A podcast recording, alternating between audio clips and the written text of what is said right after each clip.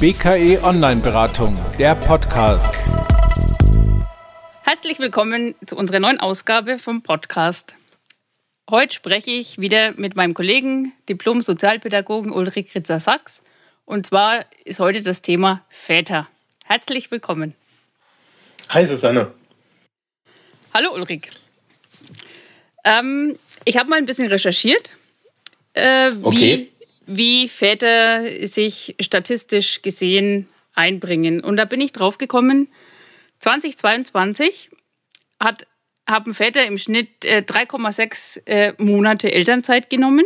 Im Vergleich dazu Mütter 14,6 Monate. Die Tendenz ist, ähm, also es geht nach oben, das, das stimmt schon. Seit 2005 äh, ist die Rate der Väter, die Elternzeit äh, nehmen, ungefähr um 5 Prozent gestiegen. Okay. Meine erste Frage, warum sind so wenig Väter in Elternzeit?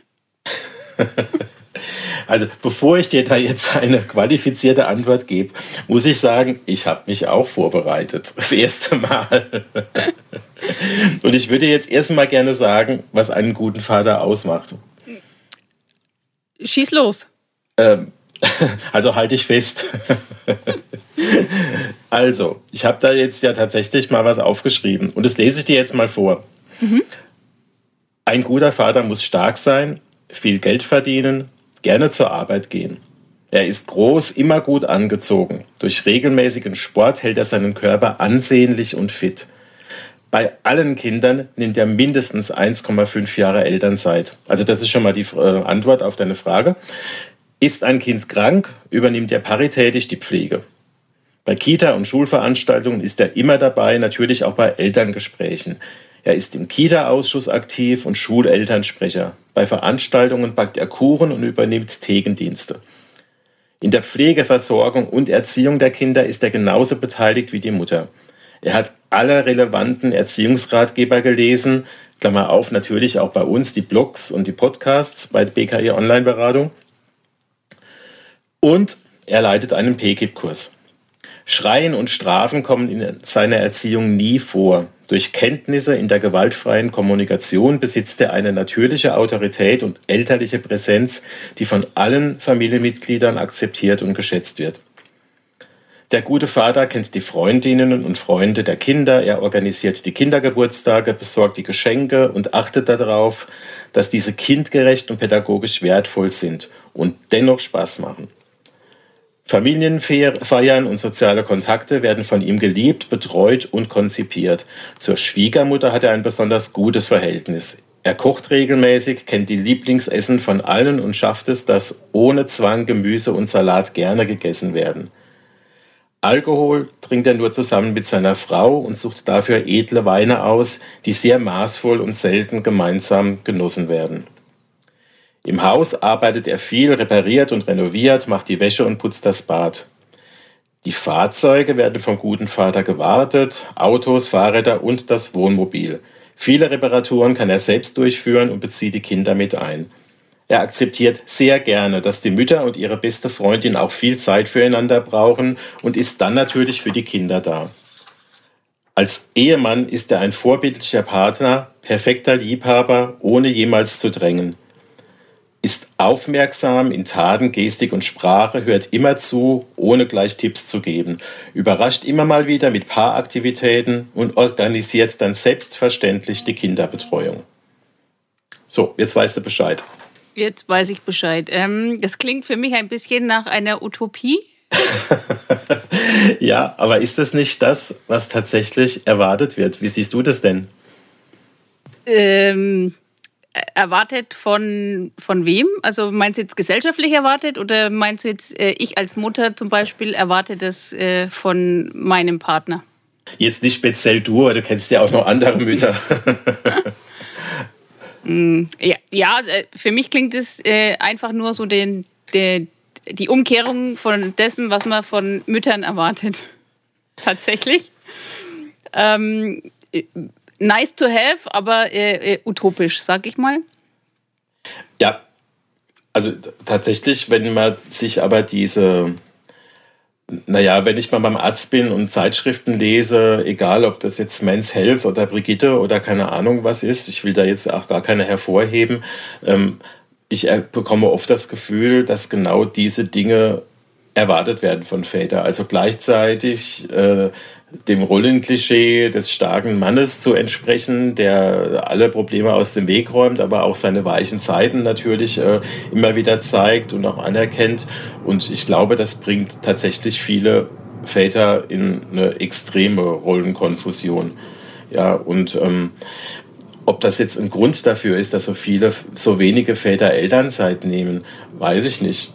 Ich wage aber mal die These, wir haben ja vorher bevor das angefangen hat, mal schon, schon ein klein bisschen geredet. Ähm, man müsste Väter auch in Elternzeit gehen lassen. Mit Mann meine ich damit sowohl die Arbeitgeber, für die das leider oft immer noch nicht normal ist, aber auch für die Mütter. Die müssen das wirklich wollen. Und tatsächlich, wenn das jetzt nicht zu überraschend kommt, dass Eltern Eltern werden, könnte ja sowas auch vorher besprochen werden. Hey, in dieser Zeit verdienen wir halt mal weniger Geld und ähm, wie wollen wir das machen als Eltern? Wer bleibt wann daheim? Und da ist ja niemand gezwungen, unter den Bedingungen, die nicht passen, Eltern zu werden. Die allermeisten Kinder entstehen, vermute ich jetzt mal, ohne Untersuchungen zu kennen, geplant. Das ist eine bewusste Entscheidung, wir werden Eltern. Und dazu gehört doch, wer bleibt wann daheim? Wie kann ich das denn machen? Und 3,6 Monate ist natürlich viel, viel, viel, viel zu wenig. Das ist immer noch viel mehr, als äh, man vor 30, 40 Jahren gedacht hatte, dass das irgendein Mann schaffen kann. Ähm, aber äh, das, das ist ungerecht und auch Männer bringen sich ja ähm, sehr um so schöne Dinge und Erlebnisse und Entwicklungsschritte, die man dann erkennen kann. Ähm, das ist, da werbe ich schon sehr dafür, das anders zu machen. Also diese eineinhalb Jahre, die ich da in meinem Text hatte, die finde ich jetzt gar nicht so utopisch. Mhm. Ja, das, der, der Arbeitsmarkt oder, oder die Vorstellung von Arbeit heutzutage ist, glaube ich, einfach nicht, nicht angepasst an die Ansprüche der, der neuen Väter oder generell an Ansprüche von, von Eltern. Damals, als die 40-Stunden-Woche etabliert wurde, war das ja aus dem Grund heraus, dass ähm, einer 40 Stunden arbeitet, äh, erwerbstätig, also ähm, äh, monetär erwerbstätig ist und der andere eben diese Arbeitszeit zu Hause äh, zubringt, kostenfrei. Und jetzt wird, wird ja verlangt, dass beide Vollzeit arbeiten. Ähm, funktioniert halt auch nicht, ne? Das ist, irgendwas bleibt da immer auf der Strecke.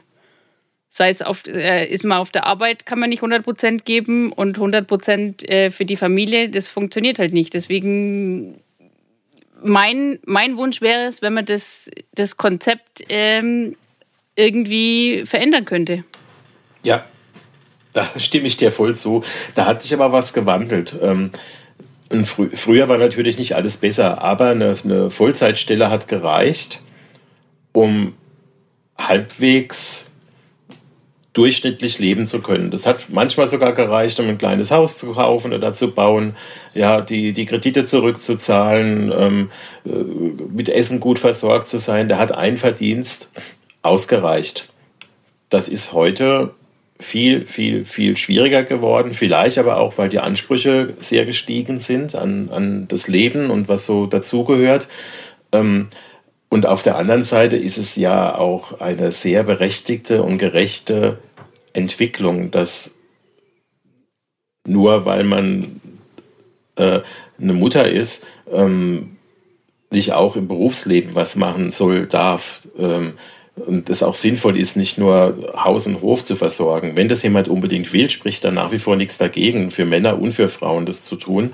Ähm, aber die, ähm, die Gesellschaft ist da vielleicht noch nicht so weit, wie wir das gerne hätten. Die Gesetzgebung ist allerdings schon viel weiter, das ist aber noch nicht in die in, in alle Betriebe eingedrungen. Ich merke allerdings, dass wenn Väter das wirklich wollen, dass es in vielen Betrieben dennoch geht und auch gut geht. Ja, in ganz kleinen Betrieben ist es vielleicht schwieriger, wenn da nur drei, vier Mitarbeiter und Mitarbeiterinnen sind. Da ist es aber auch schwierig, wenn eine Frau in Elternzeit geht. Das ist sowieso gerade ähm, nicht so einfach auf dem Arbeitsmarkt. Aber ich glaube, es ginge viel, viel mehr als so geglaubt wird, was geht. Und ja. Väter sollten sich einfach trauen und das machen und auch den, ähm, ähm, ja, die Vorteile erkennen, die, die dann da sind. Ja, also vor, vor vielen Jahren hat sogar der Wiesbadener Oberbürgermeister ähm, ist in Elternzeit gegangen, obwohl das eigentlich gar nicht ging. Der hat halt sich beurlauben lassen. Für Spitzenpolitiker gibt es tatsächlich keine Elternzeit. Aber warum soll das nicht gehen? Ja, also ich äh, denke schon, dass es, dass es äh, neue Möglichkeiten nur dadurch gibt, dass man es probiert, dass man was ausprobiert. Ähm, aber das ist ja auch das, das äh, Problem, meiner Meinung nach, Väter gehen weniger in Elternzeit, weil sie einfach mehr verdienen und dann mehr vom äh, Familieneinkommen wegfällt. Ja. Und äh, Frauen ja generell äh, weniger verdienen, aber dann am Ende auch äh, weniger Rente bekommen etc. Das ist ja. ja. Ja, das ist schreiend ungerecht. Ähm, es ist nicht mehr ganz so häufig, dass bei gleicher Qualifikation und gleichem Job die Unterschiede groß sind, auch wenn es die furchtbarerweise immer noch gibt. Allerdings ist es ist es leider oft noch so, dass Männer die Berufe eher ergreifen, wo mehr Geld verdient wird, und Frauen eher die Berufe ergreifen, die sie gerne machen möchten und vielleicht nicht so gut bezahlt werden oder sich geeigneter halten oder warum auch immer. Da ist äh, eine Diskrepanz. Aber ich gehe noch mal ein paar Sätze zurück. Ähm, wenn ich mit einem Mann, der viel verdient und ich einen Job habe, wo ich weniger verdiene, ein Kind haben möchte, dann ist es auch wichtig zu klären, will ich deshalb trotzdem die ganze Zeit daheim bleiben und diese Dinge machen? Oder ähm, ist es nicht dennoch gerecht und auch wichtig, vor allem auch für die Entwicklung von Kindern, dass dann halt eine Weile auf Geld verzichtet wird? Ja, ist es mir wichtig, das Luxusheim zu haben und das dann nur finanzierbar ist, weil der Mann halt so gut verdient? Oder möchte ich eine Familie gründen unter anderen Bedingungen und Aspekten? Und diese Entscheidung, die brauche ich mir nicht aufzwingen zu lassen. Und dann da, ähm, meine Vorstellung von einer guten Beziehung ist, dass diese Sachen geklärt werden. Das mag sich ein bisschen naiv anhören. Ich glaube aber, dass das gut möglich ist. Was würdest du denn äh, sagen, ähm, wie man als Paar da eine gute Lösung für sich finden kann? Welche, welche Tipps könntest du da oder Hinweise könntest du da mitgeben? grundsätzlich hilft sprechen, aber miteinander reden, Dinge klar machen. Ja, ähm, aber selbst und wenn es eine klassische Rollenverteilung ist, ja, bricht die Welt wahrscheinlich nicht zusammen, wenn ich wenigstens mal ein halbes Jahr daheim bleibe. Ja, und irgendwie gucke, wie das gehen kann.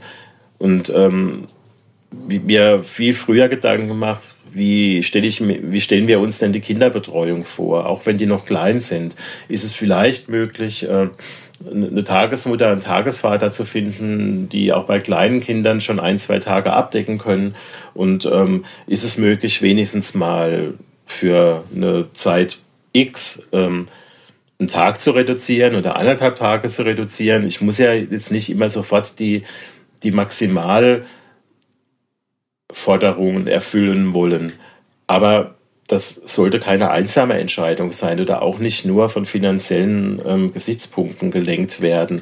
Wir können halt einmal mehr in Urlaub fahren oder das Auto kann größer sein oder das Haus ist schneller abbezahlt. Die Entscheidung, Kinder zu kriegen, die bedeutet auch, Einschränkungen in Kauf zu nehmen. Das kann man leider nicht schöner reden, das ist so. Aber der Gewinn, der ist so viel größer, dass die Einschränkungen ähm, in den Hintergrund treten.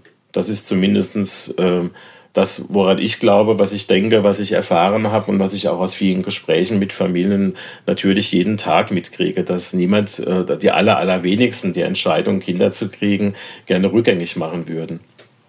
Mhm. Also vielleicht auch ein bisschen kleiner planen, aber wie, zumindest schon planen. Wie, wollen, wie stellen wir uns das vor als Eltern? Ja, und man kann tatsächlich auch solche Dinge mit guten Freunden besprechen. Ich kann auch äh, in der Beratungsstelle gehen. Ich kann das auch für mich alleine in der Online-Beratung klären. Ähm, also da gibt es schon auch Möglichkeiten, damit ich das nicht alleine durchziehen muss. Mhm. zum Thema im Gespräch bleiben. Also ich habe oft schon äh, gehört oder gelesen, äh, das Thema äh, Maternal Gatekeeping. Das heißt, ähm, dass die Mutter einfach den Vater nicht machen lässt, sondern sagt, ich als Mutter kann das besser. Hast du da ja. Erfahrung in einem Beratungsalltag dazu? ähm, ja, die habe ich dauernd. Ja, also mit ähm, einmal die Windel falsch rum angezogen, der macht das nie mehr wieder falsch rum meine ich jetzt nicht auf den Kopf, sondern vorne und hinten vertauscht, ja, was einfach auch mal vorkommen kann. Oder ähm, das Spiel war zu wild oder immer wenn der abends kommt, dann regt er die Kinder so auf, der soll damit aufhören. Ähm, in meine Küche kommt der nicht. Also diese Sachen passieren im Jahr 2023 immer noch täglich. Und ähm, ich kann da nur den Kopf schütteln, aber natürlich kann ich das ja nicht negieren, weil äh, ich denke, das müsste anders sein. Das ist nach wie vor da und ähm, spätestens beim zweiten Kind, die Untersuchung kenne ich jetzt nicht mehr auswendig, passiert das wohl, dass Männer und Frauen in alte, überkommen geglaubte Rollenklischees wieder reinfallen. Wichtig würde ich da, äh, ich halte es für wichtig, das zu merken und sich das auch wirklich vorher klar zu machen und sich gegenseitig zu erinnern, hey, das wollten wir so nicht. Und zu gucken, was mache ich denn jetzt damit, obwohl das ist trotzdem wieder passiert. Ich organisiere ständig die Familienfeiern, ich muss mich drum kümmern, wenn Geburtstag ist, ich äh, werde immer angerufen, wenn in der Schule äh, was passiert ist, niemand muss kommen, weil das Kind blutet. Ähm, also diese Sachen kann ich ja immer wieder neu verhandeln und ansprechen freundlich, zugewandt, ähm, fair, ohne Vorwürfe. Aber das, was du gesagt hast, die Männer dürfen oft nicht, weil ich kann das besser, das passiert leider immer wieder. Und ähm, es wäre gut, das nicht zu tun. mhm. Was kann ich denn jetzt als, als äh, Eltern äh, äh, quasi für die Zukunft tun? Wie, wie kann ich meine Kinder erziehen? Was kann ich meinen Kindern mitgeben, dass das in Zukunft einfach einfacher wird für Eltern? Sowohl für Väter als auch für Mütter. Ähm, Augen auf bei der Partnerwahl. äh, ich weiß gar nicht, ob das. Ähm, ich glaube, ich muss das vorleben. Mhm. Wenn ich als Vater nicht vorlebe, wie ich mir eine gute Beziehung vorstelle, wie ich mit meinen Mitmenschen umgehe, wie ich mich in die Kinderbetreuung eingeklinkt habe, dass ich auch Pflaster klebe, dass ich für Dinge zuständig bin, ähm, dann werde ich das wahrscheinlich nicht so hinkriegen, dass meine Kinder das anders machen. Also tatsächlich geht es nur so, wie ich das halt vorlebe und wie ich das mache und wie Dinge dann auch angelegt werden. Deshalb ist man als Kind zum Glück nicht verurteilt, das genauso zu machen. Aber Ge Gespräche und Kurse und äh, alle möglichen Dinge, die helfen nicht. Also das, was ich als Vater mitgeben will, das kann ich nur machen, indem ich so ein Vater bin, wie ich mir wünschen würde, dass mein Kind dann auch mal ein Vater ist. Okay, äh bei Müttern genauso. Also ich, mhm. ich glaube, in der Öffentlichkeit könnte mehr gemacht werden. Es könnte zum Beispiel in der Mittelstufe ein Unterrichtsfach Familie geben, ja, wo solche Sachen besprochen werden. Ähm, äh, ähm, möglicherweise müssten auch solche, ähm, ja, müsste viel mehr Wert drauf gelegt werden, statt einer Tablet-Klasse eine Klasse, wo alle Kartoffeln schälen können. Das wäre doch auch mal eine, eine Idee, was äh, technisch auch viel schwieriger ist, als auf einem äh, Tablet rumzuwischen. Äh, damit will ich jetzt nicht die neue Technik äh, schlecht machen, die ich ja auch jeden Tag nutze.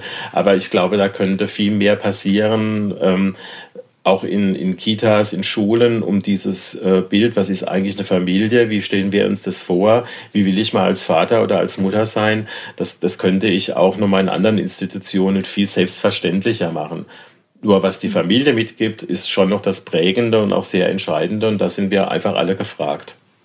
Äh, quasi nach de, frei nach dem Motto, äh, Erziehung bringt gar nichts, Vorbild sein. hm, das ist jetzt für einen Erziehungsratgeber, Kollege, Fachmann ein bisschen schwierig. Aber leider stimmt es wahrscheinlich. Ja, also machen ist. Äh, ja, das ist schon das Entscheidende, das, was ich vorlebe, ja. Das gilt ja für ganz viele Lebensbereiche. Mhm. Alles verrückt. ja, aber so schön. Es ist doch total klasse, dass das nicht so einfach ist, dass die, dass so viele Tipps, die man ähm, in Erziehungsfragen so kennt und macht, dass die gar nicht so, ähm, dass die hier nicht so gehen. Ja, weil wie, wie Liebespaare sich organisieren, das ist so viel komplizierter und schwieriger, aber auch natürlich schöner und spannender und aufregender. Ich finde es ganz gut, dass, dass es da keine Standardtipps gibt. Ja. Ich bin dennoch überzeugt, miteinander reden könnte helfen. Und Dinge nicht nur geschehen lassen, sondern die ausmachen, planen, auch wenn es dann vielleicht ganz anders kommt. Aber wie wollen wir als Eltern sein? Wie teilen wir uns das auf?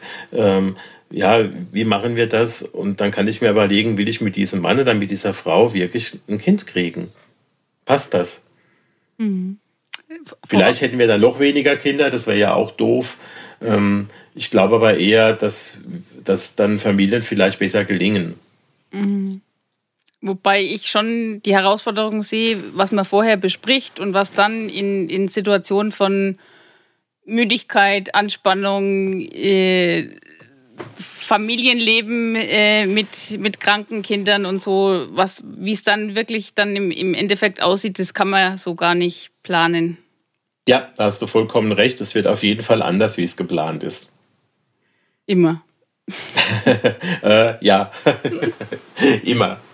Vielen Dank, lieber Ulrich, für das Gespräch und lieben Dank an Sie fürs Zuhören. Sollten Sie noch weitere Fragen zum Thema Erziehung haben, wenden Sie sich gerne an Ihre örtliche Beratungsstelle oder an unsere Kollegen und Kolleginnen von der BKE Online-Beratung. Bis zum nächsten Mal.